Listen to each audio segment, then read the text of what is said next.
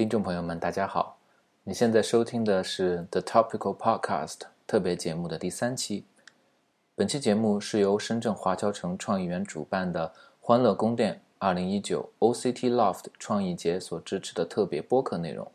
我们希望可以通过不同实践者的分享，进一步推动此次创意节所开启的讨论。我是欢乐宫殿的策展人丁博。今天我很高兴地邀请到了山顶洞人播客的主持人。游戏玩家与研究者杨静和我一起进行了一次双向访谈。此外，本期节目也将在山顶洞人播客进行联合播出。那么，我们话不多说，马上开始今天的节目。你好，朋友，欢迎收听新一期的山顶洞人。这次我们哪也没去，因为疫情的原因，我们使用了高科技，用 Skype 和手机在网上连线了另外一个特别热爱高科技的脑洞很大的策展人。请他来介绍一下自己。哎，大家好，你好，丁博。嗯，对，我是丁博。你觉得我对你的概括标准和准确吗？哎，我我还蛮喜欢用很多技术的东西，但是我感觉我好像对它没什么迷恋。每次用的时候，呃，有时候感觉很爽，有时候感觉很痛苦，所以一直处在一个还蛮呃审慎的一个态度里面吧。现现在。我就是因为是文科生，我就盲目崇拜高科技，导致今天早上没能起床，因为我高科技手机自己给熄火了，然后没有闹钟，所以把我们的录音推迟了一二三四四个小时。坏坏科技的典型。对，也可能是冥冥之中自有定数，因为我们今天想录的就是跟科技有关系的一期博客。嗯，对，还蛮妙的。对对对对，还好是个周末。然后，呃，我们之所以要录科技，其实起源于直接的起源是丁博最近在深圳华侨城创意园策划的一场展览。然后我们马上就会谈论一下这场展览。我我特别有资格谈论的原因，是因为我没去，但是借助于高科技，就是什么雅昌三六零，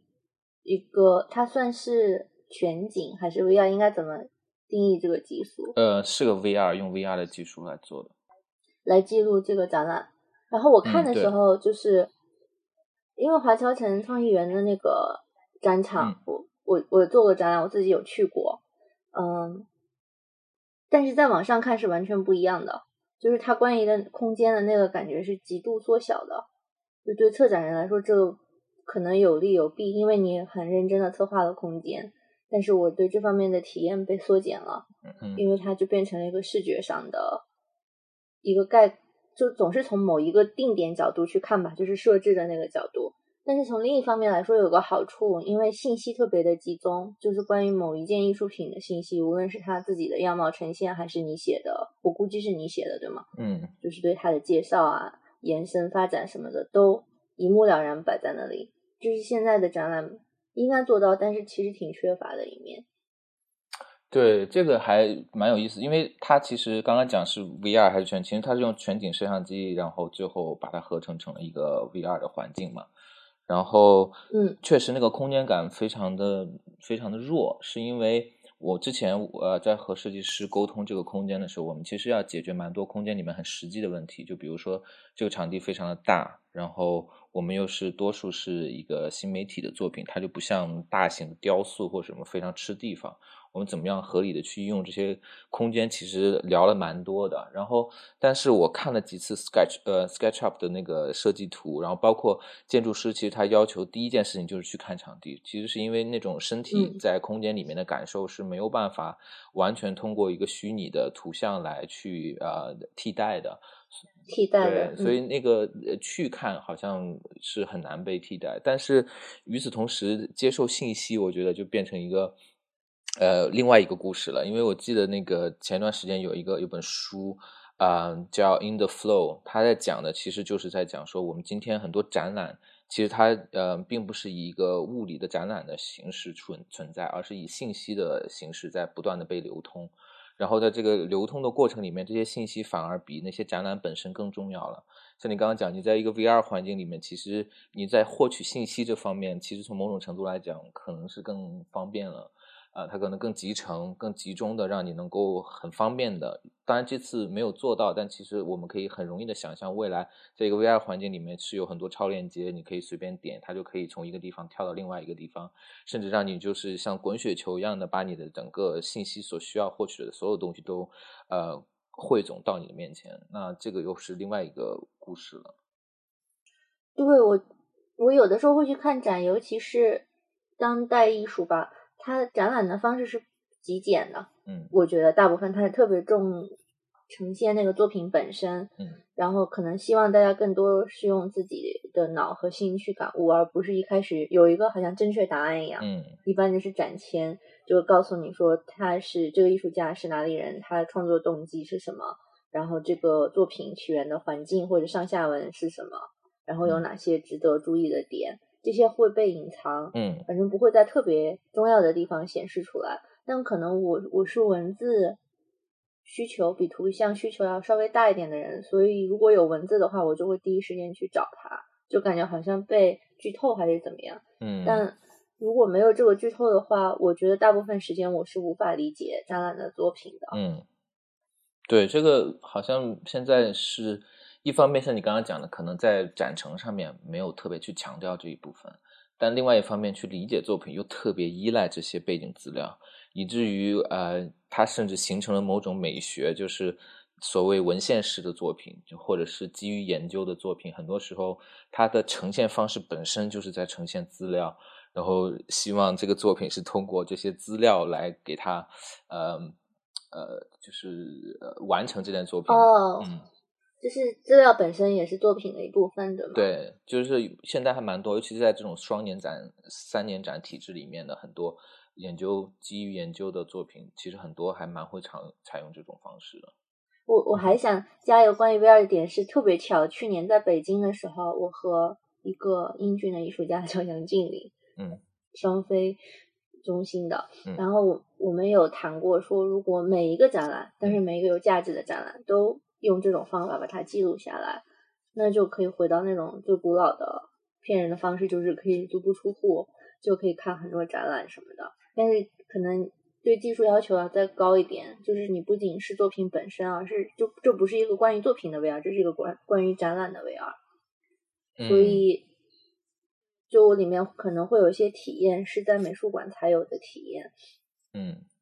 没错。他当时的一个。反驳就是他觉得这种体验不应该是被模拟的，而是应该是稀有的。呃，我我我觉得这个讨论还蛮可以回到经典的，我们关于比如说互联网这样的技术可以带来什么样的社会变革这种讨论里面的，因为最早的时候。比如说，像很多人写，比如说那个赛博空间的独立宣言或干嘛的时候，你其实你其实，在设想这样的一个新的空间里面，它是可以更去中心化，可以更平等。它其实是有很多所谓的呃道德理念是在这里面的。因为刚刚那样讲说，如果一个展览的体验是稀缺的话，其实它反过来会呃。Reinforce 加深我们现实生活中已经有的一种不平等，就比如说我们之前参加过一个策展的项目，然后策展的老师就是非常的优秀，然后但与此同时呢，你也知道他的优秀来自于他的经验，他去了很多地方看过很多艺术家，然后我们聊到一个话题，就是说那对于一个小地方的策展人来讲，他没有这样的资源。和机会可以每次各种双年展都去参加，各种艺博会都去看，各种艺术家都去联络，那他的工作就会大大的受限。而这样的一种在场，其实它是背后有很多经济的、政治的身份的原因，让你去能够进到那样一个比较 privileged 的环境里面去。那这个其实。我们到后最后讨论是，这个就是一个非常就是残酷的现实，就是在有些东西是没办法替代，有些东西又是一个特别差别对待的。那我们如果要讲说 VR 去呃还原一些呃展览的现场，去把它保存下来，让所有人都可以检索，对我来讲，可能首先最重要的一件事情，就是为了打消这种稀缺性。就他这么做，恰恰是为了让它没有那么稀缺。虽然它无法替代，但它至少。呃，就是部分的弥补了无法在场的这种遗憾，部分的让一些原本没有机会接触的人接触到。我觉得这可能就是艺术跟技术结合的一个矛盾点。一方面，艺术好像有一部分从业者是希望保持这种稀缺性的，但它也有很大的需求被看到。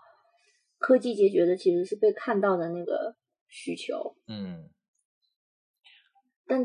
嗯，你说没错，这个就其实是一一种关系了。这个就跟呃，我会觉得跟所谓现在一些数字人文的实践，就有最早的数字人文，其实它研究的是如何用数字的方式把人文。呃，研究的一些内容呈现最简单，比如说我把那些书扫描上去，把一些档案文献变成电子化的东西。但现在你慢慢会发现，呃，其实数字世界或者数字文化本身，它也有一种呃人文研究的需求。我们是怎么去研究？因为我们在数字我们的数字生活所产生的这些，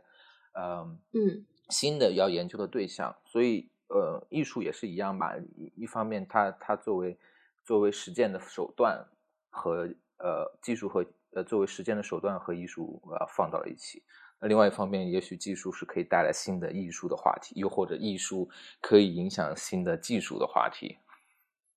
我感觉你好像在说绕口令啊，但这这其实就跟你的展览完全相关了，对吗？就是你的展览就是在刚才说这种关系的另外一种视角，就是艺术在对科技进行反。呃，在对技术进行反思，我们就这个我没有看到的展览叫《欢乐宫殿》，然后我我看了之后没有理解欢乐在哪里。嗯，这个我从一个就是在网上看展的人的角度来给大家介绍一下这场展览好吗？好的。嗯，首先我们看到的是那个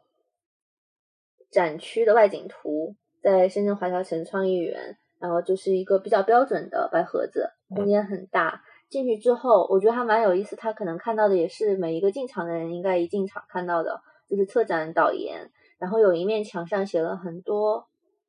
来自我不知道是设计师还是观众的问题，然后问题都特别的接地气，叫什么？不好意思，你有带充电宝吗？还有你的手机把我的腿 拍短了。还有什么？拍脸支付专享半价优惠。然后。根据策展导言来看，这是一个关于反思技术的伦理性的艺术展览。然后，艺术作品绝绝大部分都是新媒体，比如说录像艺术、互动装置这种类型的艺术品。然后我看了一下，有十七个作品，里面我自己很感兴趣的都有不少。然后我们可能等一下会讲到，但是这个展览从网上来看，还是一个信息量非常大的展览。然后。呃，每一个作品的背后故事都很多，有一些是比较像做田野人类学的方法，然后因为是国外的艺术家做的，所以可能还需要多了解一下当地的知识。有一些是针对中国，就是我们平常生活日常情境进行的反思，呃，这个就更容易理解一点点。整个这个展场感觉形式还是蛮丰富的，然后名字叫做欢乐宫殿。我我就是很想问一下，欢乐在这里怎么解？嗯，呃，首先“欢乐宫殿”这个词其实是一个不是我的原创，是我借用的。嗯，它其实借用的是一个英国的建筑师呃塞德里克普莱斯的一个呃六十年代设计的一个从来没有实现过的一个一个建筑项目。然后，嗯，这个建筑项目最早的时候，先可以先说一下这个建这个建筑师，这个建筑师。呃，他成名的嗯一个原因，我个人认为，其实并不是因为他建造成功的那些呃呃作品，而是他没有建成的，以及他否定掉的作品。因为他他曾经就是在某一个这种建筑的评审会里面，他经常做的事情就是否认人家的作品，说你这个东西建。真的有比不建好吗？是不是不建更好？然后他就老是作为一个建筑师，把呃建筑项目推倒，这是他常干的一件事情。然后那我们讲到 对，讲到劝退型的人，对对对，劝退型呃建筑师啊。然后讲到这个六零年代的这个作品，呃，这个项目叫《欢乐宫殿》，其实他最早是接受了一个委托，这个委托人是一个戏剧人，他是做这种肢体戏剧，然后社会戏剧的一个人。那他想想做的一开始是一个剧场，所以在这个剧场里面，他希望呃人们可以做各种各样的事情。其实还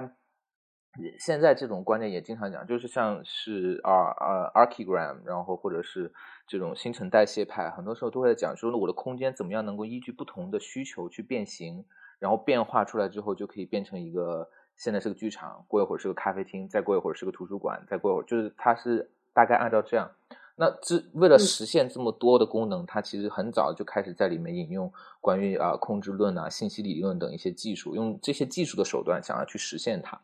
那我之所以会关注到这个呃呃建筑师，其实也是因为我之前嗯在写一篇评论的时候，嗯嗯读到他的一篇文章，这个文章的题目叫做“如果技术是答案的话，那么问题是什么？”我觉得他的这个题目给我蛮大的一个触动。就是让我呃去想说，我们好像在不断的开发技术，在积累很多可能性，解决问题的可能性。但是我们真的把问题分辨清楚了吗？然后更重要的是说，我们有没有呃认清我们的解决方案有可能带来什么样新的问题？那所以呃，在欢乐宫殿里面，这个欢乐其实它并不仅仅是一种情绪上面所谓的欢乐，欢乐可能更多的是在指一种。我们如何呃去呃适应一个技术所带来的新自由？我们是不是真正的拥有这种自由？如果我们拥有了，也许这是一个比较欢乐的情况。但是我们想着它要欢乐，但这个欢乐是否是我们呢？其实还需要中间有一个过程，就是我们去思考，去真的真正拥有那种自由的过程。那你选取这些艺术品的标准是基于这个问题和答案的关系吗？呃。选艺术品的标准其实还蛮直接的哈，就是一个非常简单的标准，就是作品里面有没有提出一个关于技术的问题，然后在作品里面或者艺术家的思考有没有试图把这个呃问题背后的机制、原理、现象各种方面吧，呃，试图把它通过作品呈现出来。诶，那我还蛮好奇，从这个角度再去看这些作品呢？比如说我最感兴趣的，其中有一个视频作品叫。白山是一个就纪录片，嗯，然后是有故事性的纪录片，它讲的是冷战时期的一个地堡，对吗？嗯，呃，是在哪个国家来着？在瑞典斯德哥尔摩。在斯德哥尔摩的冷战时，就是一个其实没有怎么用过，因为是冷战嘛的民房地堡，然后它在二零零八年就被重新设计了，嗯，然后现在是个数据中心、数据挖掘中心。然后是不是因为在瑞典的原因，所以他的客户包括危机解密，然后有他们的服务器在里面。对，设计师对设计师的设计理念好像比较偏科幻风，就有点像一个草屋，又有点像一个宇宙飞船，就是这个数据中心。嗯，就它挺奇妙，它是在一个自然环境里面，就是有点像北欧的。说不上是森林，一个树林、树木比较茂盛的地方，然后沿着这样一个数据库，就你从外面看是看不出来，它是一个高科技跟信息有关的建筑物。对，没错。呃，这件作品其实可以讲一讲的，就是，嗯，我们其实数据中心是为了什么？当然就是存储数据。可这数据实现的是什么？是我们今天大家可能啊蛮常会碰到的一个词，就是关于云。云计算、云储存、云处理、云办公，所有的东西都在云上面。好像我们用这个 cloud 这个云，好像它是高高的飘在空中的，它会给你一种非物质性的感觉。因为云嘛，就是好像哪里都是那种不需要有一个物质的机体。但实际上，云它是有一个非常物质的基础的，而且云可能不是在空中，而是深埋在地下。所以我觉得艺术家选取的这么一个建筑物是非常有代表性的，就是我们今天的这种数据生活，它背后的支撑是什么？它的基础设施是什么？而这样的基础设施又是通过怎么样的一种系统和我们所身处的这个物理的环境、这个自然的环境有关系的？所以我觉得这件作品对我来讲比较有意思的是在于这个点。而这个艺术家自己本身也，他的博士论文，包括他自己之前的创作，其实很多时候也是在去追溯技术的。流通技术在发展的过程中，它所留下来的物质痕迹是什么？呃，或者是说支持这些技术发展，它的物质支撑是什么？在我看来，这些数据是知识的一种吧。然后我比较觉得有兴奋点或者感兴趣的地方，就是在于，呃，它和有关的权力机构嗯之间的关系。比如说提到冷战，哦，我之前 短暂的在德国读书，嗯。我发现很多德国大学的研究院什么的，其实确实都是冷战的时候建立的。嗯，它自然是为了追求真知、科学、理论、技术这种普适性的东西，但是也有实际的利益在里面，可能就是要理解敌方情报、搜集敌方信息、知己知彼、百战百胜这样。然后我之前在的那个系是艺术史系，就艺术史这个学科本来也是这样的，是强大的殖民国家去了。被殖民地或者将要被殖民的地方开始搜集博物啊，然后美术史啊，就是它的起源其实是为了通过知识来掌握或者来获得对别人的权利。嗯，但是像你说的，当你说到云啊什么的时候，你就会觉得这好像是一个身外之物，就是这些东西是看不见的，起码是看不见的，不说它不存在吧。嗯。然后，反正看他纪录片的那个。场景又觉得在现实中也是一个挺世外桃源的地方。你说对，这是一个挺有意思的比喻，或者都不是比喻，是事实了，对吗？嗯，对。所以我觉得你说它是个纪录片，我还觉得蛮有意思。他应该自己也不会觉得这是一个纪录片，但是 确实是实拍的，拍的是真相。对对，确实是实拍的。对，包括里面的，我不知道你有没有呃哦，对你看 VR 你没办法留意到，它里面有一个声音的元素，还蛮。还蛮强烈的，因为数据库这些数据在传播的时候，这些机械其实是会发生一些震动，然后包括电磁也会有一些声响出来，所以它里面其实有一个声音景观叠加在里面。哦，原来是这样的。对，你会看到那些 VR 也没有帮到 我，对，你会对你看不到，可能听不到，就是你你会看到那些闪烁的呃数据线，其实它与此同时也会发出一个，其实是挺。呃，挺超现实的声音的，就是那种滋滋滴答的这种电磁的声音。那你觉得这个作品，如果技术是答案，他回答的是什么？他想要探究这种技术想要回答的是什么问题？呃，我觉得他提出的问题，就像我们刚刚讲的，就是，嗯，技术其实，嗯，是一个单独可以存在的嘛，就是技术的发展是。单独可以成立的嘛？像你刚刚讲的，其实它会受到政治历史的因素的影响。或者我可以举另外一个例子，可能有点意思，是他的另外一件作品，就是我们知道现在的通讯其实是还蛮依赖光纤的，光纤它其实会把它做成缆线，比如说一个越洋的缆线，从这个呃海底就穿过到一个从一个地方穿到另外一个地方。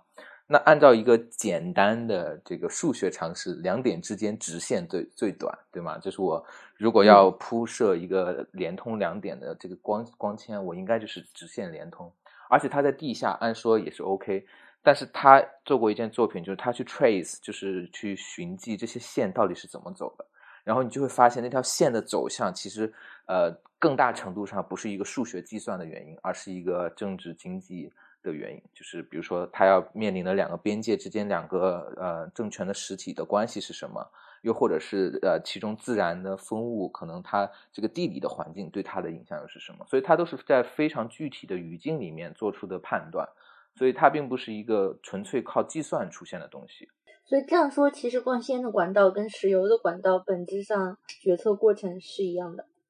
嗯，对，非常类似。所以。就是它没有我们想象的那么自由和直接，或者可以可以僭越这些东西。嗯，对，这其实，在在实际的操作里面是非常难的。包括呃，另外有一个作品是艺术家石青的作品，他在讲呃天文台和动物园。其实他是把这两个不同的机构当做两种不同的技术思维的象征来去看待，然后他回溯了，结合他自己个人的经历和个人历史，去回溯说，呃，支持这两种不同的呃机构背后的是两种不同的发展观、不同的意识形态。那他们两个就好像两个平行世界一样，即使在物理上只是一街之隔，但是他们其实却是代表两种不同的技术观。那其实也是呼应到我们刚刚所聊到的这个话题。我看到的信息就是说，北京动物园跟北京天文馆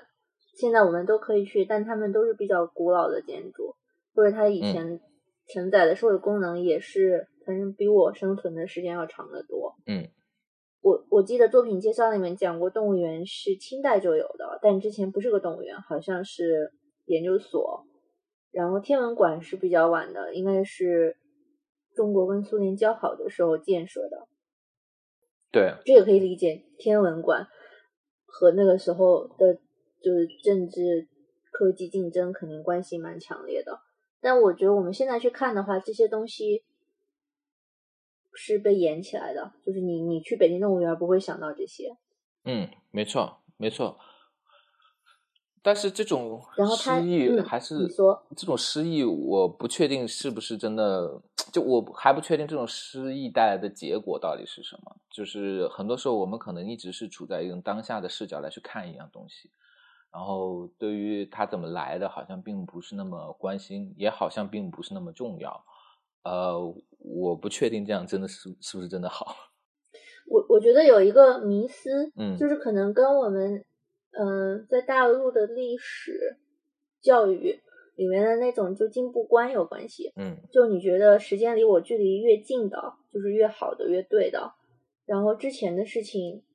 好像都是古代，有这样一种感觉，就是因为我跟他没有联系，所以之前的事情是奇怪的和落后的。你也可以就是特别异国情调的去看他，但是其实那是另外一种变相的，嗯，觉得他是现在的反面的那种感觉。嗯嗯，就。比如说，我不会想到清代有一个研究所，嗯，呃，清代跟研究所这两个词就是互相排斥的。现在很多公众号写的文章都是你无法想象，什么明代的时候就有人干这个了，干那个，对，没错。就你，而且我会觉得，因为我们越到后来科技就越发达，而科技好像只是现代人或者当代人拥有的一个东西，以前古老的都是工艺，没有什么科技。就这个遗忘好不好？嗯，科技是需要人去驱动的。就我有这个技术要做这个事情，还是需要有钱或者有人力在后面去推动这个事情完成的，不然做不了。对，虽然它理论上是无所不能的。对，就我发现这件事情是，我那个外公外婆家是一个国营工厂的，然后就是三线建设工厂，后来就是叫什么下岗国有企业改制的时候，那个工厂就没了。最近几年我有回去嘛，我就挺，我就长到这么大，忽然对自己童年长过的地方有了好奇心，我就挺想知道多一点的信息的。然后那是，嗯，乌鲁木齐特别就是最大的一个副食品厂，我觉得只要我去搜，可能肯定可以搜到这些信息。然后结果我又震惊了，什么都没有，就它现在变成了一个地址，就是这个名字是在的，但是这个名字现在你只能找到一个商业小区，因为它后来被嗯叫什么商品房。就是私人房地产公司买走了，嗯，就你找不到，百度上找不到，谷歌上也找不到，但是按理论上来说，什么都是可以找到的，对吧？呃，可是这个对你说，就就我觉得这个，我想想可能能解释的就是，嗯，在这个厂曾经的员工群组里面，很多人都死了，就七八十岁的，就没有死的人，他们也是工人，就就是我们父祖父母那一辈的工人是不可能会上网的。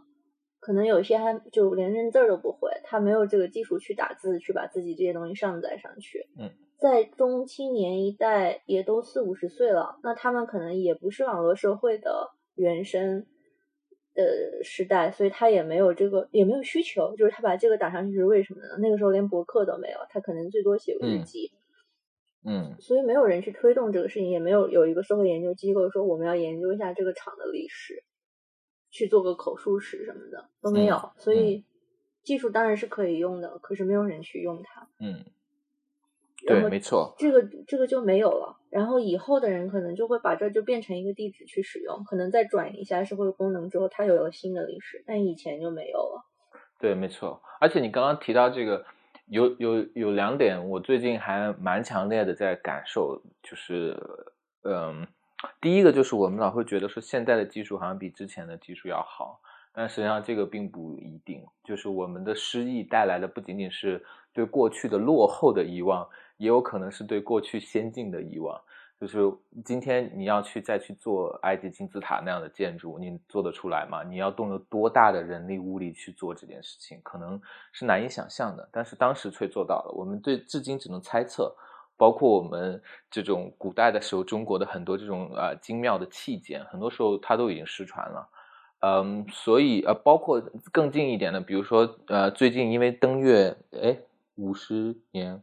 哎，是登月五十年吗？死了一下，忘记时间。呃的纪念，那其实就有一些当时的那些工程师写的一些回忆录嘛。然后你就可以看到，其实呃，当时的这个美苏竞争的语境下面，大家对于太空技术的这种发展是非常迅速的。但是其实从那个时候再往后，就发展的慢很多了。像这个 Elon Musk，他也曾经一个讲演里面也提到，就他之所以要去做这个呃 SpaceX 这个这个项目，其实也是因为这些这些技术没有人推动的话，它并不会自动的发展。如果我们真的去看的话，这个这个太空的技术其实不仅没有上没有就是呃前进，反而是后退的。所以他要去做这样的事情，因为他觉得这个很必要。然后另外一件事情就是关于我们聊聊到比如说互联网的隐私的时候，我们常常会讲的是说，我们的信息一旦上网，它就擦不掉了，就它一直会在那，我们很难把它完全的根除。但与此同时，你会发现又有很多信息它从来就没有留存过。即使有这么多的技术，它存在，它从来就没有成为一个档案里面的一部分，它也从来没有成为一个数字记忆里面的一部分，他们就非常轻易的被遗忘掉了。所以有有些时候，我们可能在想的是，我们怎么清除我们的痕迹。呃，还有一些时候，我们可能又要去想，我们怎么样留下一些痕迹？因为今天的这些痕迹，如果我在更广泛的意义上去看，它其实被资本呃控制的非常的严重。很多东西是因为有有呃有利可图才会被重视，才会被记下，而另外一些就会没有。即使你有被记下，那你不就是可能不会有一个合适的视角去审视这样的信息？啊，这个时候就比如说。展览里面还有一件作品，其实是一个是两个不能不算传统意义上的艺术家，但是是研究者呃合作做的一个项目。然后这次这个项目也是一个新的，就是因为展览 commission 他们去做的一个东西，就把他们原先的研究变成了一个作品的形式，也是我们一起呃讨论出来的。那他们之前做过一个项目呢，叫做清特网，就是呃可能有一些是哪两个字？呃，亲就是。呃，亲爱的亲，特就是特别的特，网就是网，就是 China Internet 的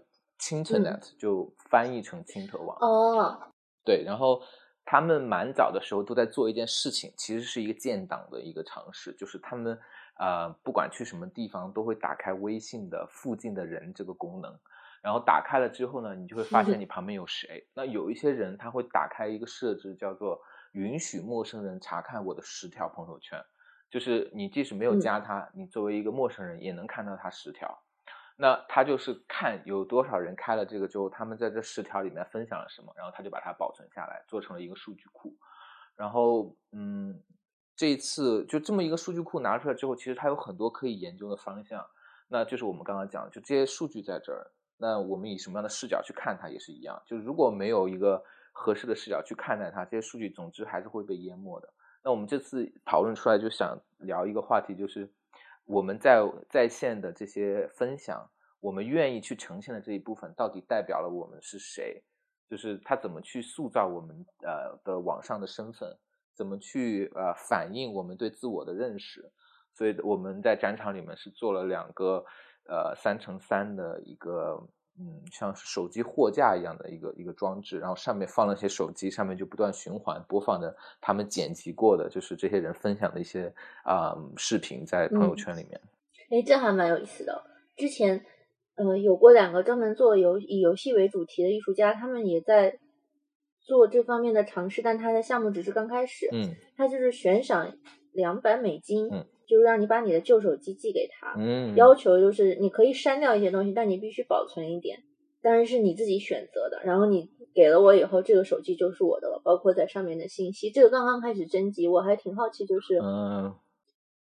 比如我很穷的话，或者我是个金牛，我就是一个金牛座，很想赚两百美金的话，我而且我很多被我用坏的手机，而而且我又很懒，你知道吗？我手机上很多东西我不会把它想到要第一时间转到我的电脑上面去了。所以很多东西就留在那个手机了。然后我今天想起来的时候，我才想到有很多信息我从来都没有再去想要再看或者再用过。嗯，它就死在那个手机上了。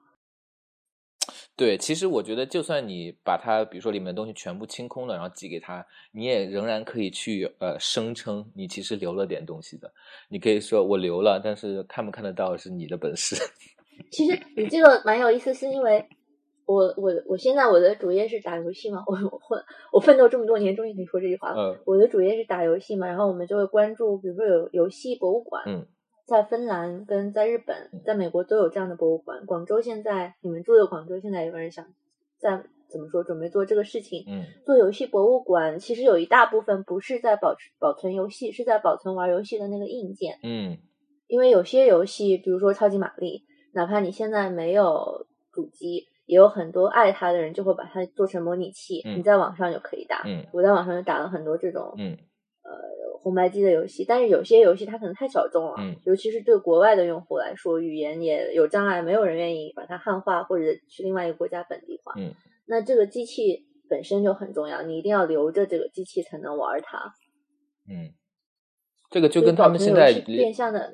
嗯留那种什么十六毫米的放映机，估计差不多吧。是有点像，不过在游戏或者是整体来说，软件行业的一个反而是困难是在于更新换代的太快了，就是向下兼容的能力是越来越差了。对。但是那比如说你你做游戏，那我就很好奇了。那你觉得保存这些游戏机重要吗？就是或者是说一个游戏游戏在哪个呃机器上面玩这件事情重要吗？还是这个游戏怎么玩，然后这个游戏本身更重要？就是说，如果没有这个硬件，这个游戏就没有办法读取，呃，它是寄居在这个硬件上的。你刚刚讲说你你有时候会用一些模拟器来打一些老的游戏嘛？那你用模拟器打游戏的时候，会你会觉得自己的体验被减分了吗？还是你觉得哎一样的，这个游戏仍然核心都还在这儿？这个其实挺像我们刚才说的那个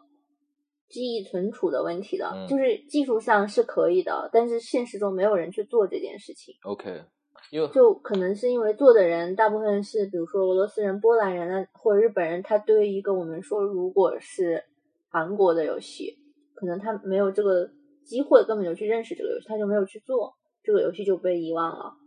我会想到说，现在很多当代艺术的展览特别喜欢用十六毫米的放映机，或者是呃监视器，或者是幻灯片机，就是会觉得那个形式感很好。但是其实很多机器已经不怎么生产，也没有什么人能维修，所以它反而变成一个很贵的东西。就是它以一个非常廉价的面貌，但实际上是一个非常金贵的东西。因为你如果这个艺术家一个装置用了十八台监视器，其实是一个非常非常贵的件一件事情。呃，我我自己会觉得这个事情有一点有点搞笑。我我记得在海德堡读书的时候，很多同学都是读艺术史的嘛，他们觉得电子游戏不值得被研究，不是那么值得被研究的原因就是它的这种外在的生命特别短暂，虽然看上去。包括你说的摄影、摄像的技术，还有游戏的技术，或者软件的技术，或者更高精尖的技术，他们是那么的厉害，嗯，但是他们在某程度上比不过一个壁画，嗯就是他们的生命力，嗯被淘汰的速度，然后被外界遗忘的速度，反而壁画这样子最最原始、最土的东西，它可以不断的存在。对，这个确实，包括很多技术现在其实设计之初就没有想让它持续很久，就是一个短暂的一种一种短命的东西吧。就比如说，如果你用你用那个 JavaScript 来开发的话，你可能就有一个笑话，就是就是可能你能想到任何事情都会有一个 JavaScript 的库可以让你来用，然后你就可以很方便解决这件事情。但你总需要不断的库叠加库，就是你总有一天那个链条会崩掉，然后你的东西就用不了。就是它在一个呃非常呃呃方便的让你嵌套一个功能的同时，呃埋下了非常深的隐患。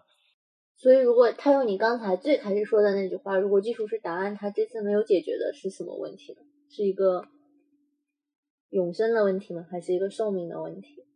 我我觉得刚刚那个可能要很要提出的问题还蛮多的吧。我自己会觉得关于这个持久性，或者中文有现在有一个翻译叫鲁棒性，就是 你有多呃呃呃坚韧，多能够经受住时间的考验啊、呃和错误故障的考验。那很多时候现在好像大家并不特别追求这件事情。对，你会开很多，你会下很多 app，会开很多账号，然后你自己就慢慢忘了它了。嗯，你对啊，对啊，而且很多时候，嗯，呃，底层的东西就是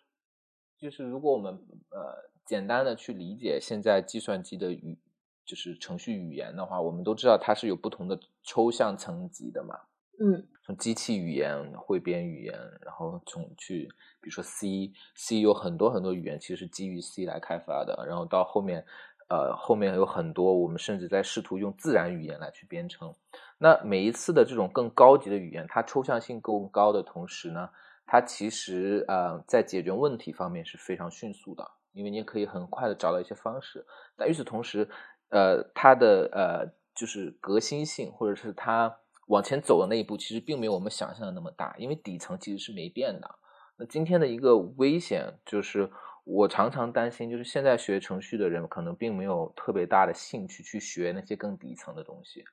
嗯，那些那些和机器这些硬件和这个东西实现最最核心、最第一手的、最脏的那些活儿，可能就没有那么多人愿意干了。那总有一天就会没人知道怎么干，我们就只能在一个。没有人知道是怎么回事，但是这个东西就一定可以成功，我们就要在上面建立这个世界的那样一个那样一个状况。听上去像不像是一个某个科幻小说，或者是呃，又可能是远古的时候某种奇怪的信仰的那个感觉？就是这块石头是个神奇的石头，对对对，它可以让一切变好。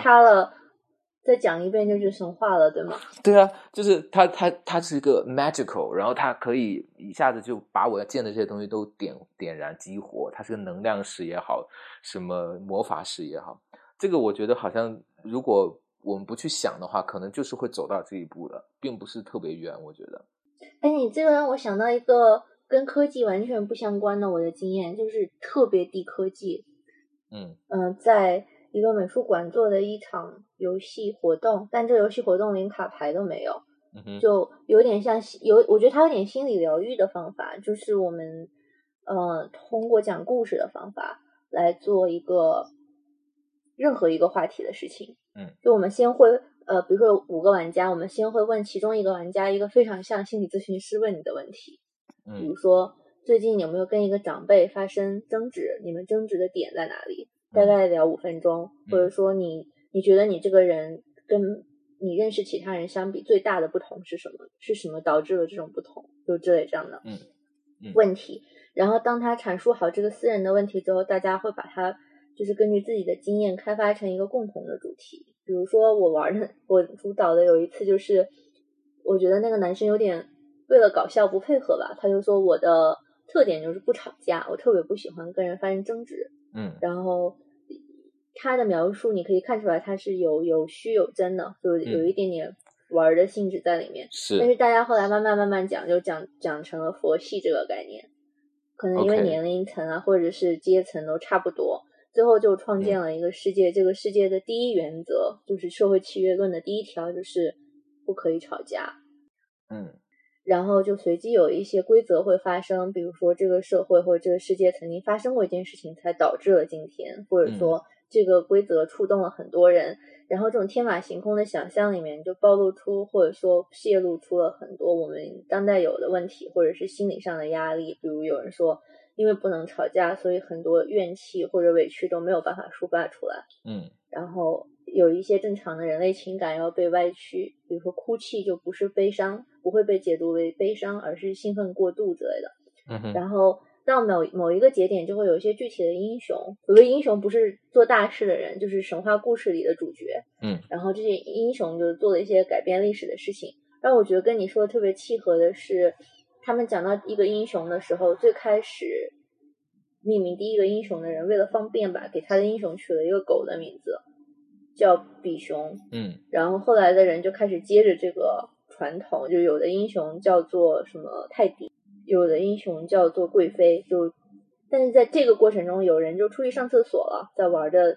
玩家中，等他回来的时候，我们讲故事都变成了比熊在做什么，泰迪在做什么，然后他就说，哦，所以现在已经被狗神统治了吗？OK，是蛮像的。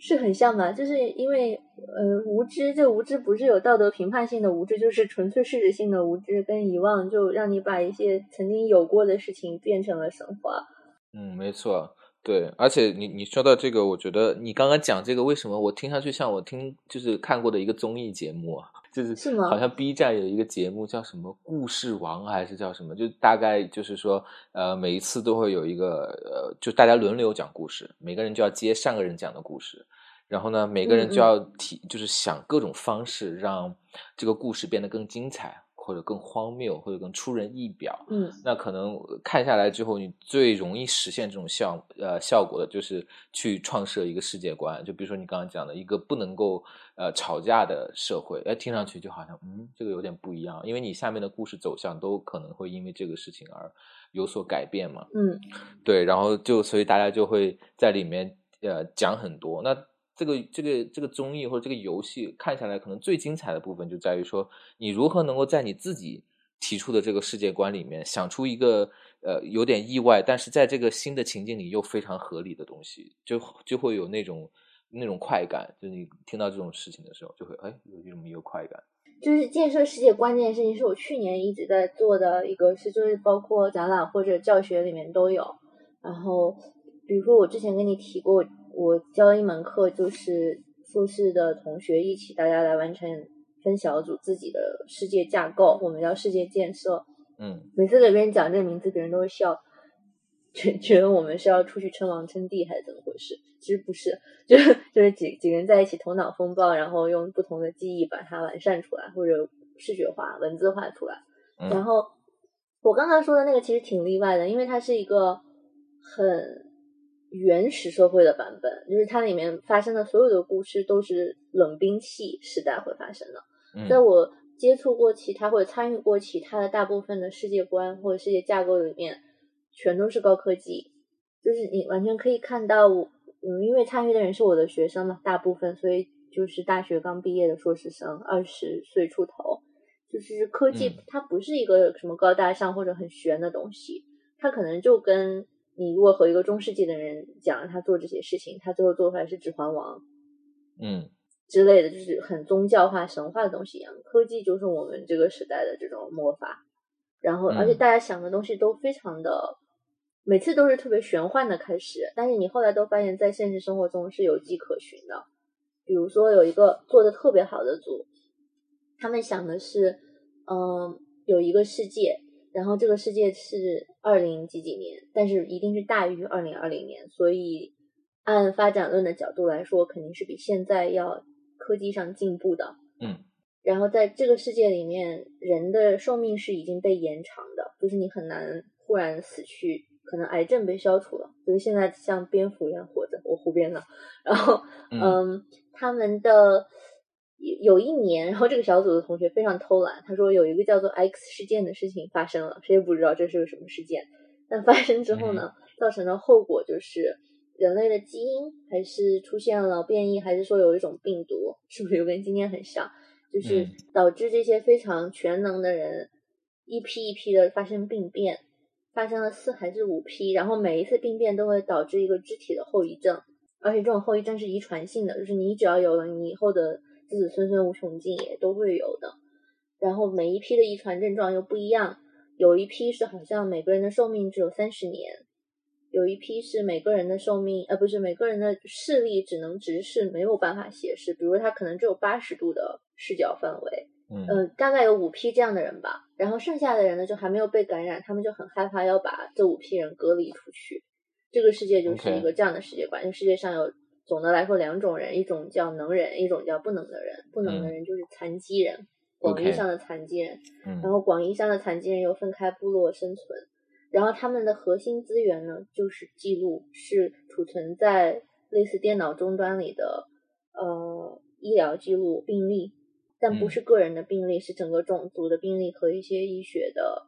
信息，然后大家都要去通过各种方法去夺回它，这样能够延续自己种族的生命。然后他们里面设计的很多很多情节，其实都挺就跟今天，比如说监控啊，然后商业信息、犯罪，呃，也包括医疗，就是基因编辑这些东西，都是想象出的一种后果。但是那个后果，它不是一个结束了的事情，我拿来用，而是我们又在参与它。比如怎么样能抢回基因编辑的权利，怎么样能得到这些私人的档案什么的。嗯，我觉得在讲的过程中，因为是一步一步发掘出来，你不能完全说它是一个潜意识的过程，但它肯定是有一大部分是潜意识。嗯，就就我们说，比如说你的展览的主题是科技的伦理，可可能我们其实每天都在处理这些事情了，已经，但是没有专门把它拿出来说，这样。嗯，没错，这个话题其实并不新，因为其实它有一个有一条研究的脉络在的，包括呃很多科幻小说，因为嗯，比如说之前好像我听谁跟我讲说，在那个科幻的那种百科全书里面，那个废土和未来主义好像是放在一起的，或者是说，其实大多数的科幻对未来都是一种。反乌托邦的，然后一种蔑视的这种这样的一种情绪，就是大家会觉得未来可能不会好了，所以这种关于技术伦理的担忧其实一直都在的。我可能比较好奇的就是，包括你之前的教学、你的工作也好，其实就是关于游戏这件事情，因为因为我会觉得游戏其实有些时候会像是一个思想实验，就是它可以给你一个比较安全的环境，让你去讨论这件事情，因为。如果我们今天去讨论阿里巴巴和腾讯的问题，有些时候可能会太太贴肉，然后这种这种太贴近，有时候当然很好，因为会有一种现实感。但另外一方面，有时候会阻碍你，所以游戏有些时候能够跳飞一点。但是我蛮好奇，是在你比如说交接学生里面，有多大层面上，他们对自己所构架出来的这个这个世界所有可能发生的变化，是一种非常严肃，是在想哦。可能真的有可能是这样，就是他是很抱着抱持着一种蛮现实主义，虽然是虚构出来，就是这样的一种态度去在想的，还还是有多大成分，其实纯粹是为了呃放飞自己的想象力，纯粹是为了好玩，纯粹是为了尝试，会有这个观察吗？我我觉得可能都有吧，就呃，比如说回世界观建设这个事情，以前的世界观建设是发生在小说里面的。比如说《指环王》啊，或什么《纳尼亚》啊，其实金庸也是在做世界建设。那之后可能是电视、电影、游戏是最新的一个前沿吧。嗯，你你说就是比如说废土、呃辐射之类这样的游戏，或者是更未来的，比如说巫师三马上要做赛博朋克二零七七还是二零三三，我老是搞混。就是嗯，会处理到很多这样的问题。有有，如果按你这样说，可能有两种。一种是科幻是一个皮肤，或者你关注的这个风格是一个皮肤，它也可以是魔幻、巫师之类的，但科幻是其中的一个皮肤。另一种就是是很下意识的去做这件事情的，比如说德国有一个独立游戏工作室，他做了两部游戏，叫同一个名字，叫奥维尔。嗯，所以你懂，肯定是跟监控有关的。我估计他会做第三部。然后他做的每一部其实都挺像社会纪录片的游戏版本。他做第一部就是纯监控，呃，我觉得他引发他的里面很多东西都是在影影射棱镜计划。哦，对，然后你扮演的其实就是一个外包斯诺登。哦，然后，嗯，那个游戏我超级爱玩，其实是它挺简单的，就是你在监控几个人的呃，就是物理行动。他在社交网络上说的话，他在私人电脑设备终端，还呃移动设备终端做的事情，嗯，基本上是这三条吧。然后你还可以在数据库内部对它进行编篡什么的，最后你可以决定这几个社会意义分子的动向，然后里面又有什么恐怖主义啊，又有种族主义的东西在里面。我玩它的时候，就是你大概能够感受到，就是做这样一个角色的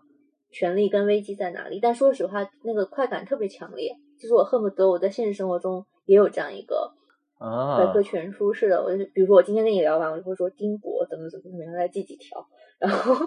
以后就可以。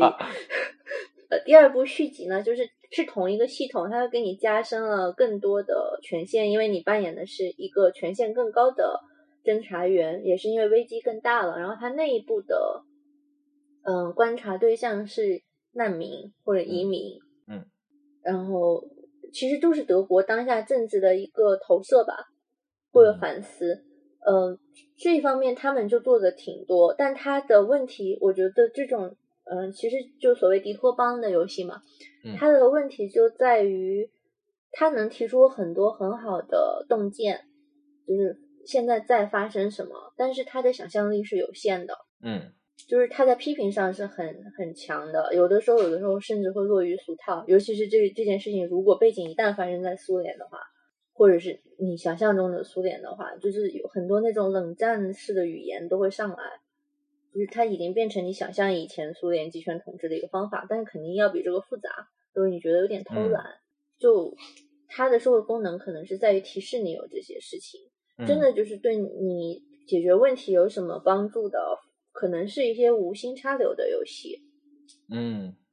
就它可能并不是一味解决一个现实问题而存在的，或者为一个未来的科技的，比如说我最近沉迷的游戏，呃，因为打折老游戏叫《女神异闻录》，它是日本游戏，它做了五部，我只玩了两部，每一部的主角都是中学生。然后这些中学生一开始要处理的问题都是他实际生活中存在的，比如说权力不平等关系下发生在师生啊、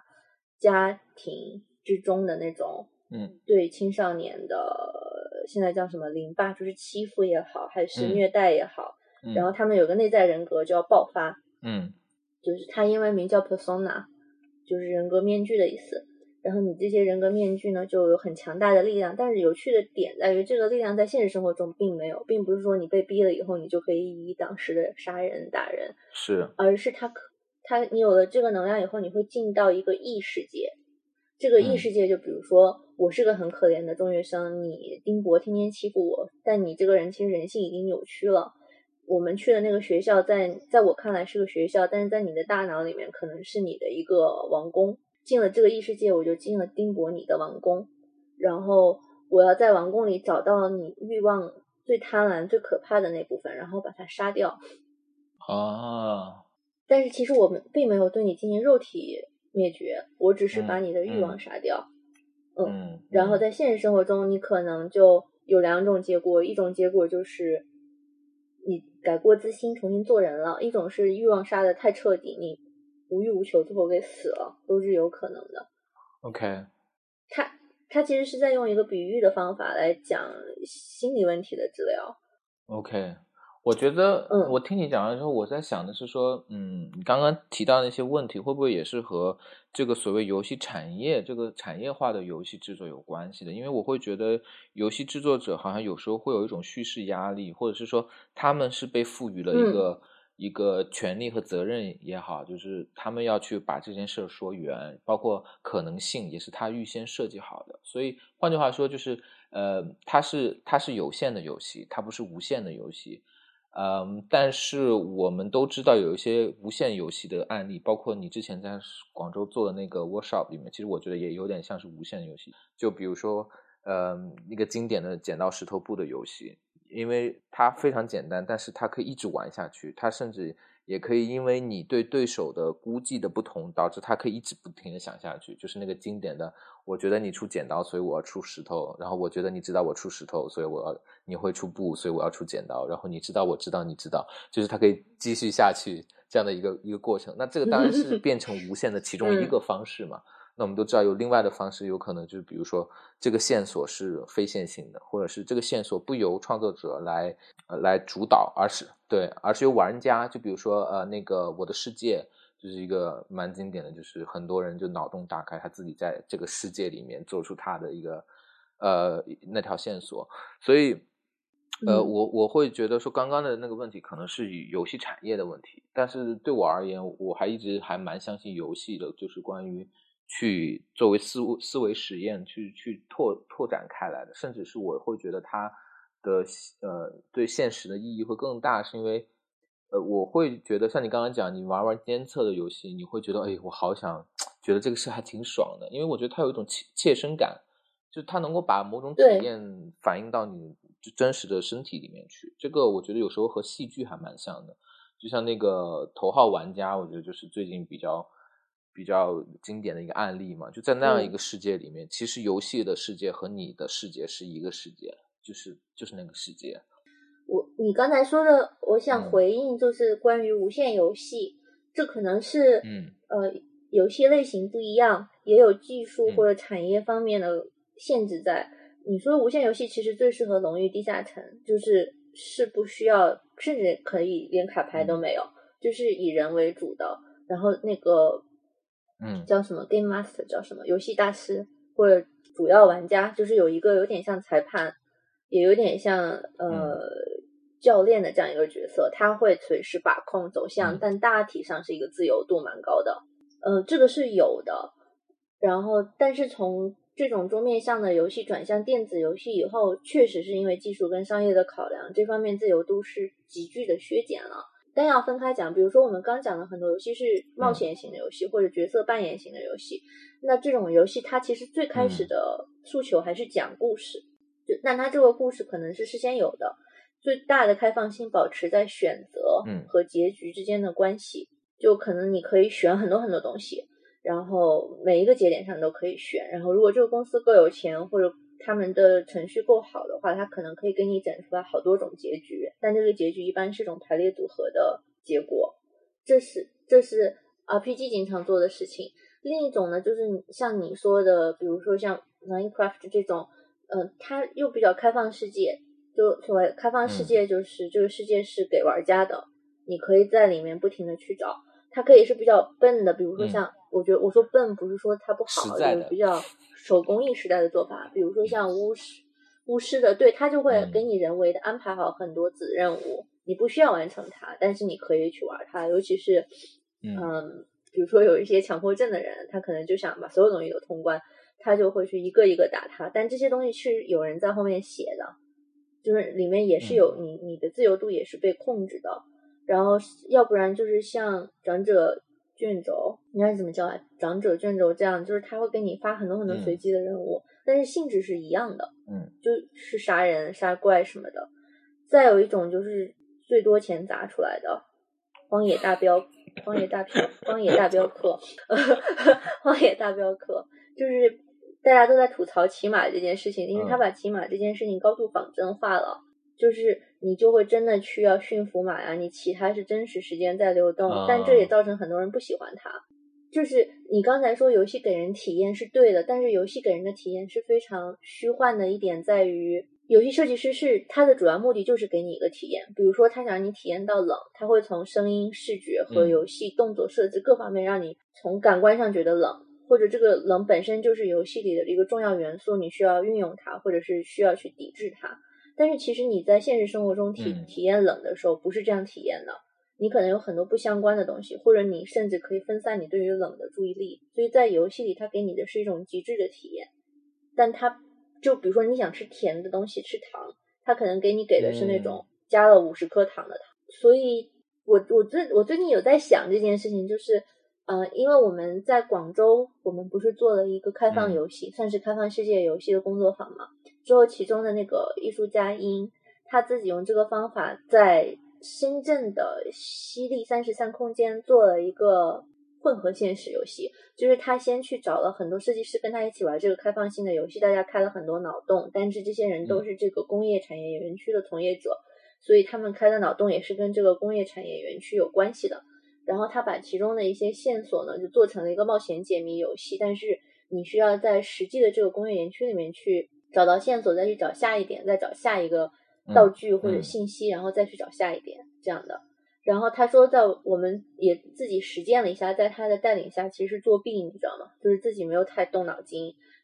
随时撒娇，然后设计师就说：“好吧，好吧，其实下一个在哪里？我们就再去下一层。”然后他他的反馈就是很少人能够坚持把这个玩完，这原因就在于在游戏里面。除了这个任务相关的东西，大部分都不存在。它只是一个，其实只是三 D 建模里的一个平面，一堵墙是一个，只是一个画面性的墙而已。它可能画上去，你会看到旁边有商店还是什么，你是没有办法互动的。就是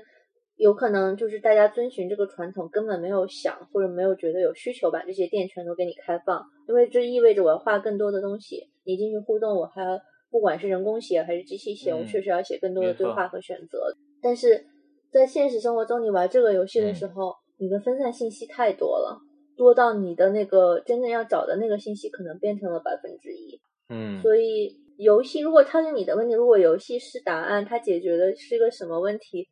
我觉得是有一部分是在满足人第一是想体验一件事情的需求，另外一个就是它有一个特别。容易获得的控制感，就是你在控制你对你自己的生活或者你需要面临的挑战，你还是有一定的能力去决定它的，就是这种安全感。你刚刚提的这个让我想到几件事情，我不知道能不能说的有条理，我尽量讲一下。嗯。一个就是关于呃控制感这件事情，就是我其实不太清楚是这种控制感是真的控制感，还是一种控制感的幻觉，或者是说，因为有一种游戏叫做 Live Action Role Playing Game（LARP），我不知道你知不知道，就是大概其实和之前的我们做过的差不多，就是它是一个虚构的 setting，虚构的设置，但是里面的呃呃交互是真人的。就是每个人是真的玩这个，就像就像你真人在玩一个实景 RPG。这个就是我我特别想有生之年特别牛逼和能在国内做的事儿，因为我我是一个叫什么死忠爱好者。那我正好就可以来讨论一下这个事情，就是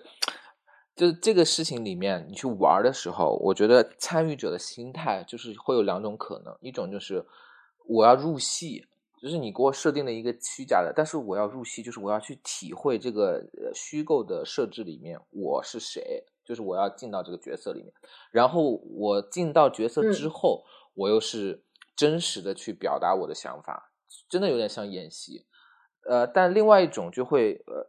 我不能说恶作剧吧，但是他其实是没有入戏，他其实更多时候是来自于一个他他在这个游戏。里面和外面之间，他跨在这个墙上面，然后他有时候会故意讲一些可能让大家觉得呃很尴尬、玩不下去，但对他来讲又不是一定要讲的话，就是他会做一些这种事情。然后我在想说的是，说这里面的这种呃呃投入感是到底是，就有些时候你似乎我我会觉得游戏给了你一个机会，让你去做真实的自己，让你去呃掌控那种。那种有可能的一个一一条路径一条发展，但与此同时，你好像又想要自己自我放弃它。就比如说这个同样的心理，我又觉得说，比如说像在一些语音交友软件上面，呃，比如说国内不是有一个软件叫 Soul，或者是应该是叫 Soul，它上面就是语音聊天。然后我在上面去观察了一段时间，我会发现很多人讲话其实也是在扮演，就是他呃。他说的是说，我们通过放下很多呃面具，我们通过这样一种虚拟的世界，我们可以通向更真实的自己。但实际的效果是，都又通向了一个更虚假的自己。然后，所以我在想的是说，在这样的一种游戏所带来的这些种种感觉里面，到底它指向什么地方？就是我突然之间觉得特别混乱了，就是有点、有点、有点看不清楚了。我可能有好几件事情吧，一个是自由意志的问题，对吗？就是这是游戏里最被人诟病的，尤其电子游戏，你总是在走一个既有的剧本。对。而在 Love 里面，可能这个自由意志又还给你了，但是你愿不愿意去使用？我我在 Love 我玩 Love 是在欧洲玩的，然后他们大部分是非盈利的，所以是想玩的人才去玩，可能他自然过滤了你那一层，就是恶作剧。他基本上那个花的钱，也就是。你在现实生活中活这么一天也要花这么多钱，所以他没有一个经济上的压力，说我要值回票价，所以我一定要融入还是怎么样？可能是自然筛选了，就是我就是有这个需求，所以我再去了。但如果你把它放成一个商业性的情境，你买了票，我觉得这可能会是一个比较中国的问题，就大家会尴尬呀，会希望有人，因为国内有人尝试，但国内的尝试一定要有演员这个环节，就是要有人先把场热起来，所谓的就是带你们嗨。嗯，要不然大家好像都放不开。然后你说就是角色扮演这个事情，我们往开说，其实我们都在扮演。可能能真的直面自己是谁，而且知道，而且愿意去给别人看的人，并不是特别多。有一些游戏可能放大了吧，因为大部分游戏里面你是很英勇的，就是商业化游戏里面，你可以杀人啊什么。这时候你可能杀的是你心里的敌人，你懂吗？你老板。你讨厌的同事，你老婆，我开玩笑，嗯，就之类的。但这个在吗？这个这个其实挺像之前说 Persona 那个游戏的。我觉得他那个设定真的特别有意思。他他做了其中一集，就是说有一个嗯得过奥运冠军的排球运动员，最后在一个中学当了体育老师，因为他的这个辉煌的业冠军的业绩，以及包括他教排球社，排球社也可以取得不停好呃就是不停的取得好成绩，就让他。特别有那种至尊的地位，然后他就扭曲了，他他就会体力上虐待女学生，嗯，就是排球队成员，然后会性骚扰女学生什么的。然后他们进到了他扭曲之后的那个虚拟的地方，这个学校就变成了一个宫殿，然后他在里面就是国王。OK，嗯，但是你看他在现实生活中，就是这是一个比喻意义上的东西，其实也处处流露出了这一点。我我我接触了很多就是朋友做的那些戏，就是叫什么即兴戏剧之后，我发现人其实真的是挺简单的动物，就是你是掩藏不住自己的。你在掩藏的时候也在露尾巴，就是大家讲讲任何话，其实都是在暴露自己。嗯，就是看有没有听。对，当然是这种过程里面的这种心理上面的这些呈现，我觉得会是有这样的一个状况。我刚刚可能没太讲清楚的是说，呃，因为像游戏现在都会有所谓防沉迷系统嘛，就是我们对游戏的一个经经典的偏见，就是它是会让你沉迷的。然后，但其实。如果你看游戏的历史，其实游戏很多时候是让你学习的，就是很动物也好，它去学习怎么捕猎，其实是从和他的同伴兄弟姐妹打闹玩开始去学习这些东西的，怎么去叼东西，怎么样用工具，所有这些其实都是游戏，所以游戏并不是天生就是让你沉迷的，所以这里面对我来讲，它有一个错位的地方，就是，呃，游戏它是有可能是让你非常专注的、投入的，让你有。很很很快成长的一个东西，呃，与此同时，它又有可能是让你有这样的一种幻觉，然后让你不去真正的去成长、去学习、去发展的。所以，我我会觉得那种沉迷感好像是一个在这里面一个蛮核心的一个要素，就是我们今天的游戏在设计什么东西让你沉迷，让你有成就感，让你觉得我实现了，而那个被设计出来的成就感，那个让你沉迷的。呃呃，成就感，它它和我们真正可以在游戏里面得到的那种游戏它本身可能提供的潜在的一种可能性，好像是不对的，就是没有没有统一起来的。呃，我会我我好像可能讲的是先讲这个，嗯，这可能跟你说的产业化有关系，因为时间是可以转化成钱的，对吧？就游戏产业把时间转化成钱，有很多种做法。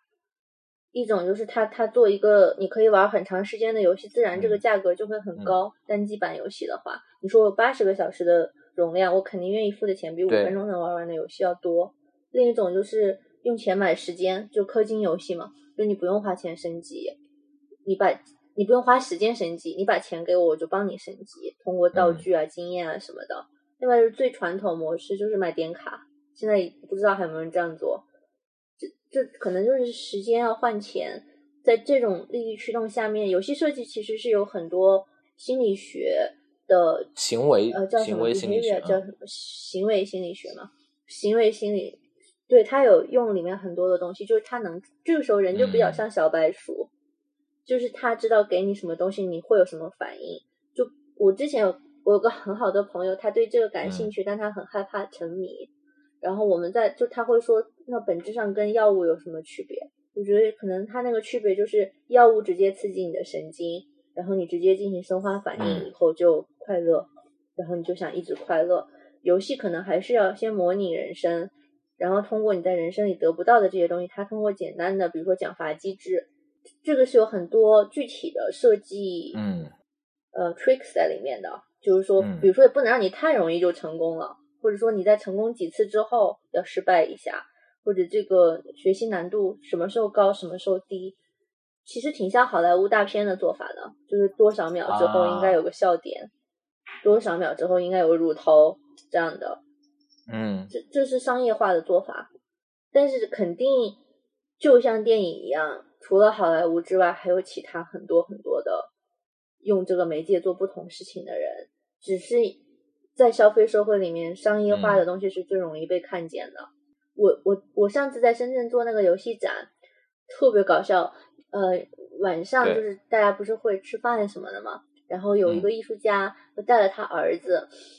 然后他儿子十几岁就跟我说：“你展的那个游戏我一个都不想玩，实在太不好玩了，特别土。”然后我觉得人格受到了极大的侮辱，我自己跟个弱智儿童一样，还跟他吵架。我说：“那你觉得什么好玩？”他说：“你都不玩《使命召唤》，现在出到第几代，你知道了吗？里面打的有多厉害，你知道吗？”然后就跟我说：“你玩过《荒野大镖客二》吗？你知道那是花了八亿还是是八亿吗？八亿美金才砸出来的东西，你觉得你那些游戏花多少钱能做出来？就，然后他说你可能也不会翻墙，所以只能玩这些游戏。然后人家也是童言无忌嘛，就是你可以看到在这么大的年龄小朋友里面，他应该家境很好了。我推测，就是他能马上。”被曝光就是被被暴露在的这个媒体环环境里面，他看到最好的游戏就是这些，然后这些游戏在行业里叫三 A 游戏，就是就是说它你可以把它想象成最商业化、最成功的游戏。这些游戏公司它也是有社会责任感在的，它也会在里面讲讲一些历史啊，它也花的钱花得起钱去请历史学家、人类学家、语言学家在里面插这些东西，但这是一个附加效果。就是他也也会思索一下人类的本质、战争与和平这些，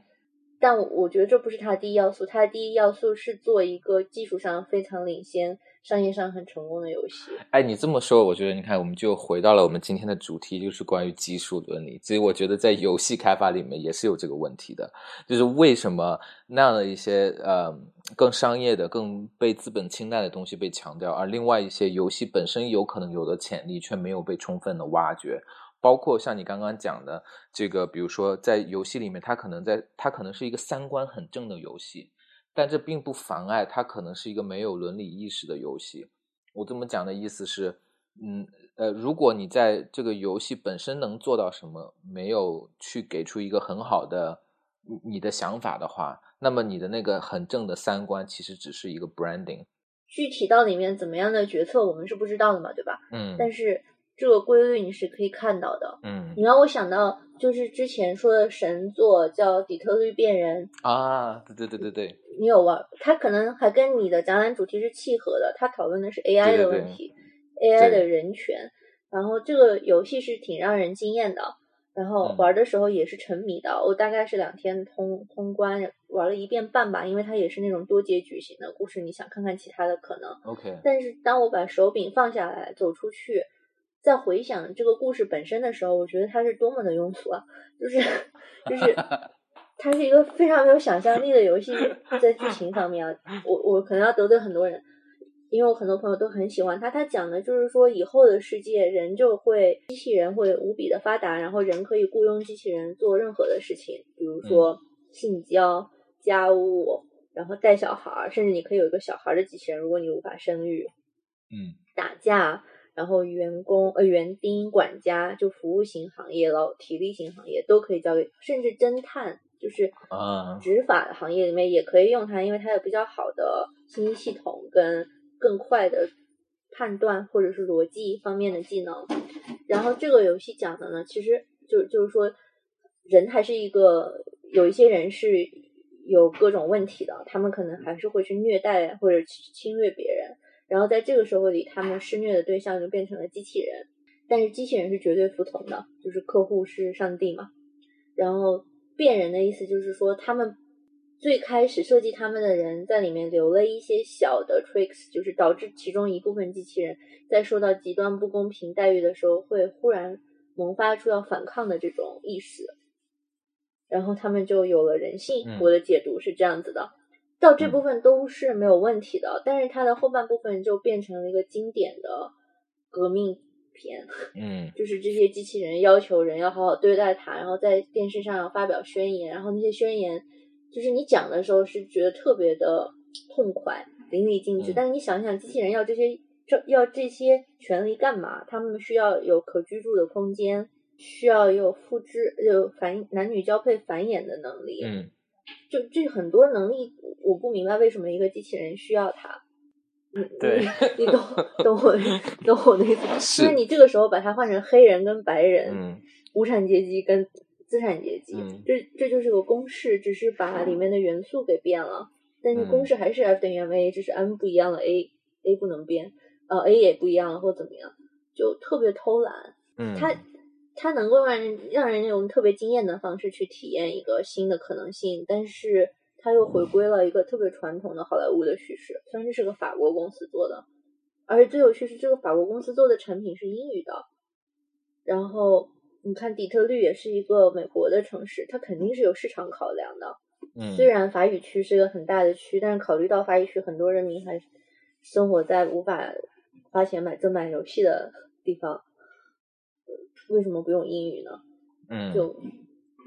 嗯，就是而且它的这个机制，如果他玩过《女神异闻录》的话，我就在想，其实是一样的，就是人在被压迫之后，忽然出现了一个超我，然后超我就起来反抗了，大概是这个意思吧。嗯，但是这跟机器人又有什么关系呢？嗯，对，就是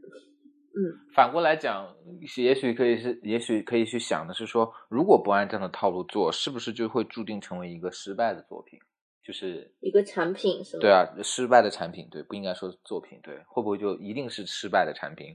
这方面可能游戏公司是个挺好的，不好，挺好的坏案例。就比如说咱们小时候玩很多游戏是台湾出的，对吗？嗯。就比如大宇公司出的那些游戏，大家应该都玩过《仙剑》啊、《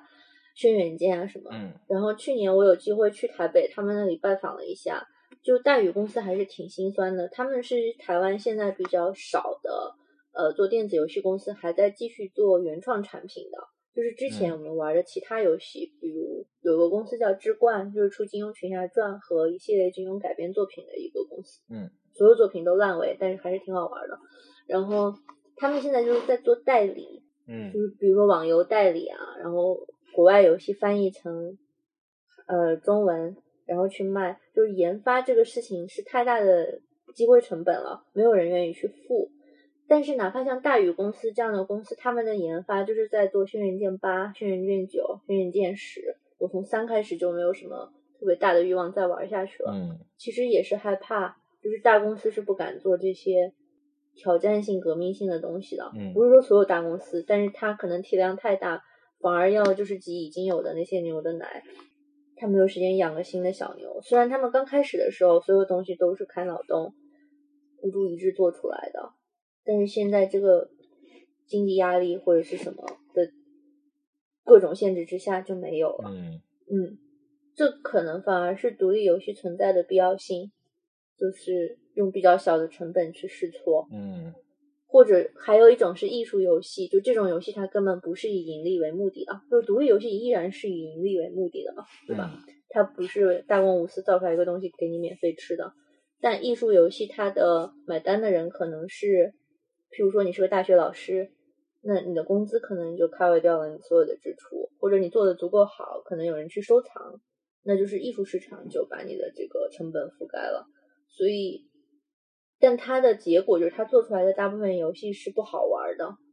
你懂吗？就比如他有非常好的想法，但是我有这个想法，我在游戏里面需要不断的重复这个动作，玩家才能持续的体验到和学会这件事情。但跟大部分艺术品一样，它可能只是告诉你。有这样一个可能，它大概长这个样子，它不会把这个世界画，就是一棵树、一棵草画给你看这样。嗯嗯，那这个听上去还不是的，就是挺让人忧伤的一个现实啊。我觉得吧是这样，就是需要有人做个翻译的工作，就这个翻译的工作就是让人看到这个媒体，或者你把它看成个媒体也好，看成一个技术也好，是有很多可能性的。嗯，然后它因为现在技术门槛在降低。你要去做个红白机那种视觉，就是 A B 的游戏是很简单的，嗯哼，就是你说的那种魔法块是已经存在的，你不需要会编程，其实，嗯，已经有一些可视化傻瓜型的工具你可以去用了，嗯但是你需要让人知道是有这个可能的，然后它是有其他的用处的，而且这些用处是很强大的，再去就不仅仅是利益来吸引人，我觉得比如说做跟游戏有关的文化艺术方面的一个悖论就是。甲方或者另一方愿意给你这个机会做，是因为他觉得游戏是一个盈利性很高的产业。对，结果你还搞一些这种啊非常伤脑伤脑筋的游戏。对，但可能我觉得也也是一个接触面的原因吧。我我觉得就是对，嗯，用户有信心。就比如说。我也特别爱打无脑游戏杀时间，但如果有个好游戏，我挺愿意去玩的。嗯，你看我我把底特律变人说的这么不好，我不是还沉迷了二十小时吗？我觉得它就玩法上是非常好的一个游戏。嗯嗯，对，也许未来的这种独立的非商业的游戏的嗯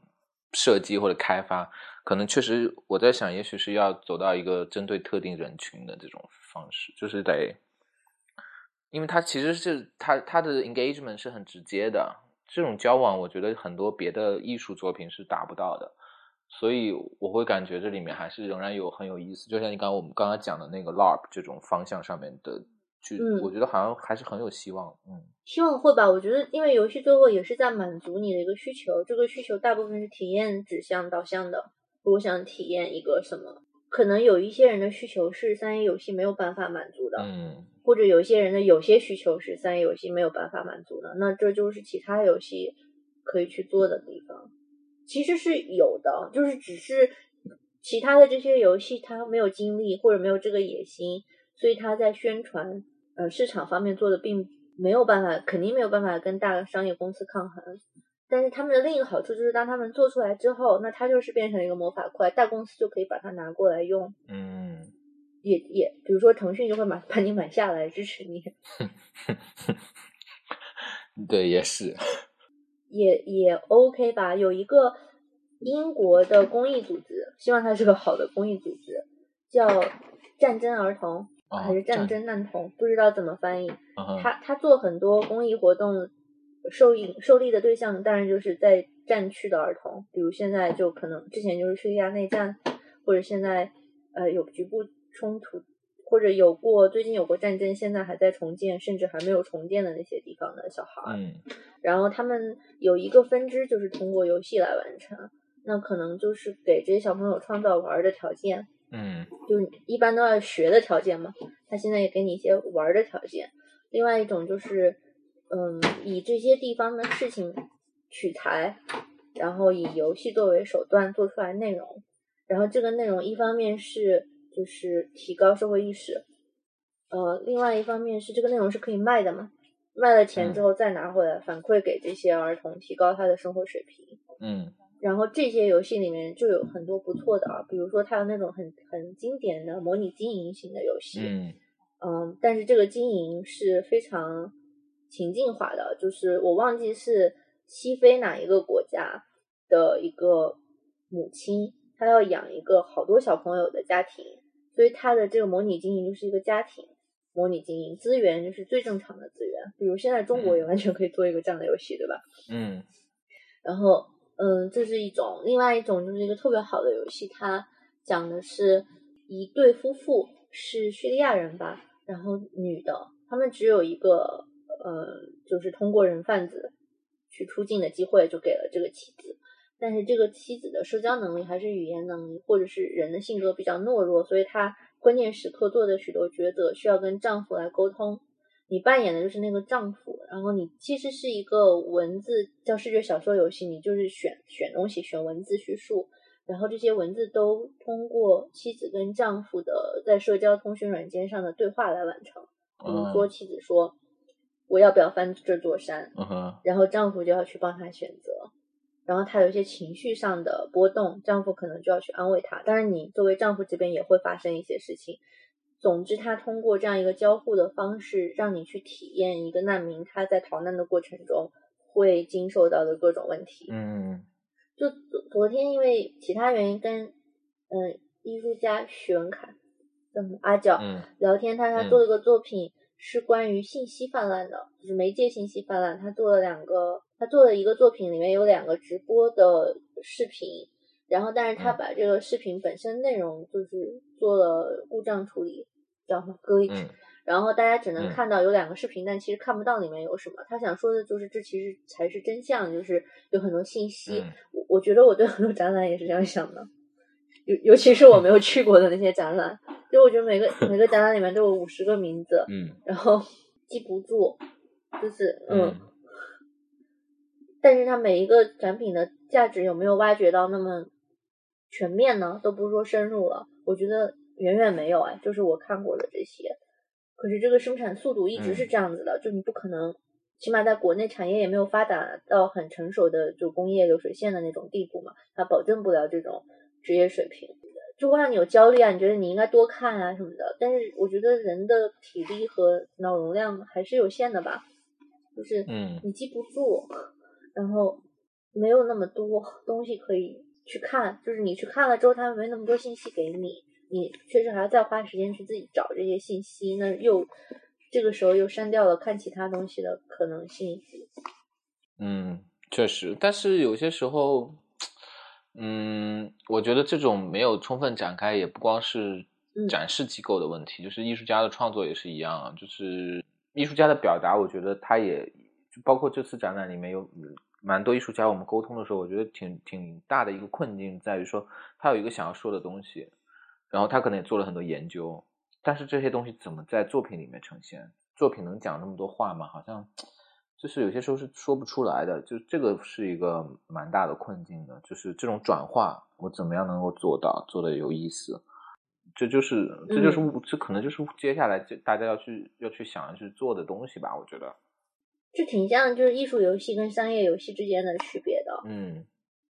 就是艺术游戏常常能让你眼前一亮，然后就黑了，因为结束了。嗯，对啊。确实有，然后有些时候就会在想说这种所谓的媒媒介特定性，就比如说游戏是不是这样的一种机制，就只适合来做这样的内容，或者说艺术是不是这样的一种机制，就只适合做这样的内容，直播是不是就只适合做这样的内容？如果我们因为大家总会这么 幻想嘛，就回到那个老问题，就媒介及讯息，对吗？嗯，我我现在我认知的方法就是肯定不是。但是到最后肯定是某一种类型崛起了，然后成为了主流。嗯，对。但这个崛起是是有很多随机性的，或者偶然性的。对，或者是我们有些朋友，大家经常聊的一个事儿，就是说怎么样夹带私货嘛。就是说，嗯，比如说，呃，直播很有意思，很多人在看，他们愿意看吃播，那我们也也去做直播，但是我们讲一些可能比较。深入一点的内容有没有这种可能？能做到吗？呃，就会去试嘛。但是最后你会发现其实挺难，就是你，嗯嗯，你真的能做到这个这种方式，就就哎，好像不行。嗯，但又不是完全不行。你又看到说，比如说这次展览里面，我有我有去联系一个呃 UP 主，他们做内容的，就是做叫当代技术生活手册，叫呃 Paper Clips。就是最近他们也出了一个冠状病毒的一个解释的一个一个一个视频，还蛮多传播的。嗯，就他们其实的内容都还有蛮严肃的，就是要讲清楚一件事儿：你手机是怎么上网的，怎么样印钞票，就是每次都是讲一件这种知识型的。然后，但是其实做出来效果还蛮好的，就看到一点点这种。这可能就，我觉得可能做这样的东西的时候，就是你说很难在同一个媒介上跟主流比拼的东西的时候，可能。要做好心理准备吧，就是你知道，其实你并不是，嗯哼哼，而且那个，我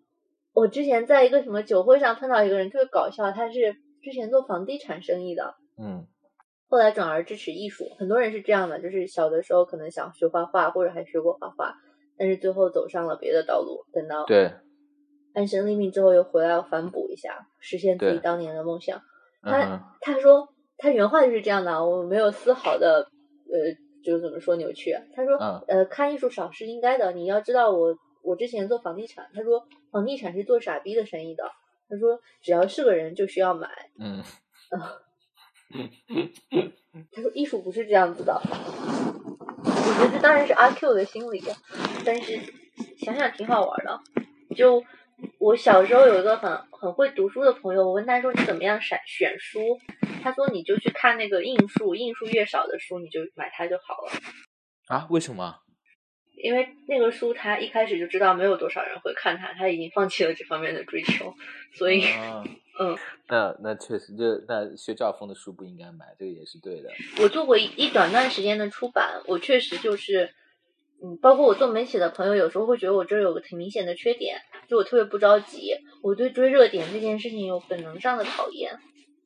这不是缺点吧？我觉得就是特就是特点啊，但是可能你就是这样的。但在做媒体上面就是天然的短板，你知道吗？哦，那倒是，嗯，确实。因为我做出版的时候，我我我大概明白卖书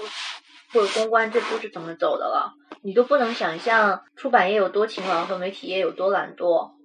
就是那个模板的所有信息，你不但会介绍，比如说这本书哪里好，然后是谁写的，它有什么好，然后你还要开始模拟记者给自己问问题，你你懂吗？你要想到你的每一个卖点都要有一个问题刺激他，你的每个弱点也要先事先做好防备，然后你再把可以拿出来用的图片什么的，全都把最好的高清版本也都找出来，然后需要的 quotation 也都做好，做成一个光碟给记者。啊，这好像现在媒体都是这个德行哎。嗯。就感觉好像都完全，他们都不需要带脑子出来工作的那种。现在媒体比较恐怖是在于，就也是做这个行业的刺激性没有了，就是你一直在翻译跟复制。嗯。你是在别人给你的信息里面再去找东西，再再把它嚼一遍，再验给别人吃。对，对，确实是。唉，其实没啥，因为啊，这可能也特殊环境的原因吧。对。我觉得可能到时候有一定的自觉性跟财力，或者有什么成熟的商业模式的人，他会变好，就是他再会去找原生的东西。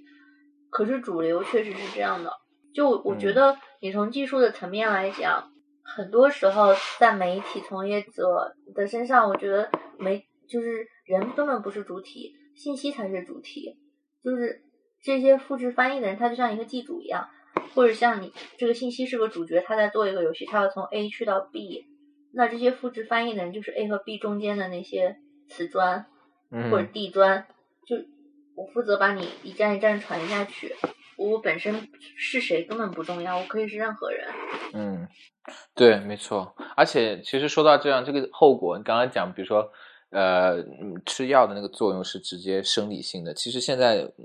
也有研究发现，说信息的作用也会是生理性的，就是你的脑神经里面的回路会被根本性的改变，就是变成你没有办法坐下来看很长的需要动脑的优质的文章，你只能看短视频，只能看不超过一百四十个字的推送。你大概对一件事情，你只能知道一个观点，而不能知道太多复杂的东西，因为。对你来讲，你你没法没办法处理这些事情了，已经。这个其实是一个结构性的改变，就不是说，啊，我今天是这样，我明天就好了。就是你可能这辈子都没办法了，就是因为你的脑脑脑部的神经的这些，呃，是不可逆的。对对对对，也不是不可逆吧，就它会它会稳定下来，就除非你自己非常坚持，就像戒毒一样。我还在想，之前我跟我的搭档，有个游戏设计师，他说他在看一个研究。就是特别爱打无脑游戏的人，我也挺爱打的。他说神经也会受到改造吗？就是没有办法接受需要长期完成的任务。嗯，他需要呃立即奖励。对，就是一个动作有一个奖励，恨不得。对，就是呃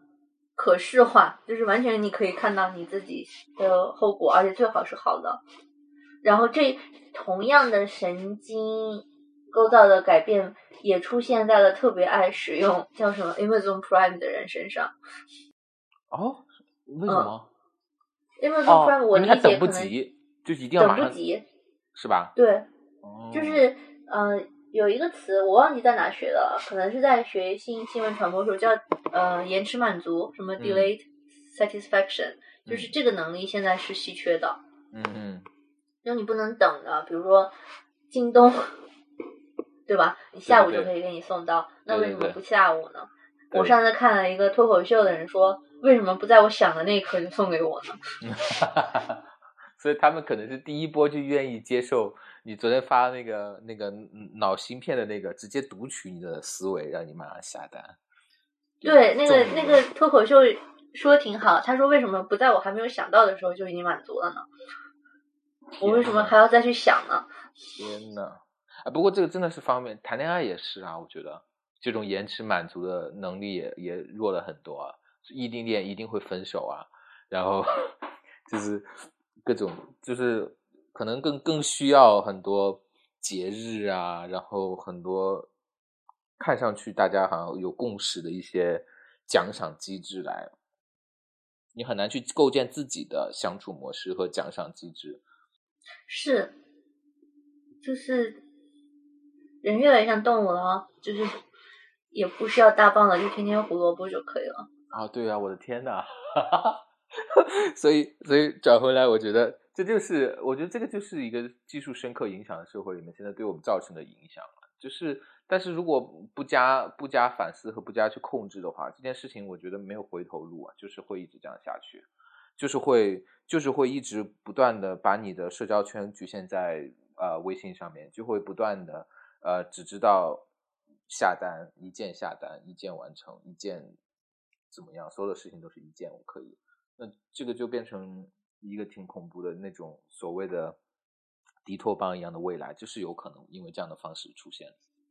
那这个其实还挺像你最开始说的那个做白山的艺术家做的，对吗？就是我们想象它